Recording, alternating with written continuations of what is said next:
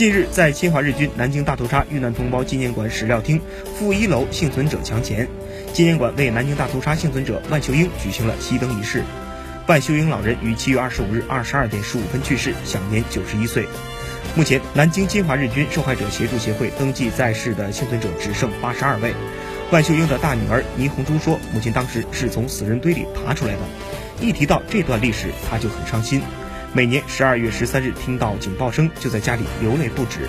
虽然母亲的前半生是痛苦的，但晚年得到社会各界的关怀和帮助，我要替母亲向这些爱心人士表示感谢。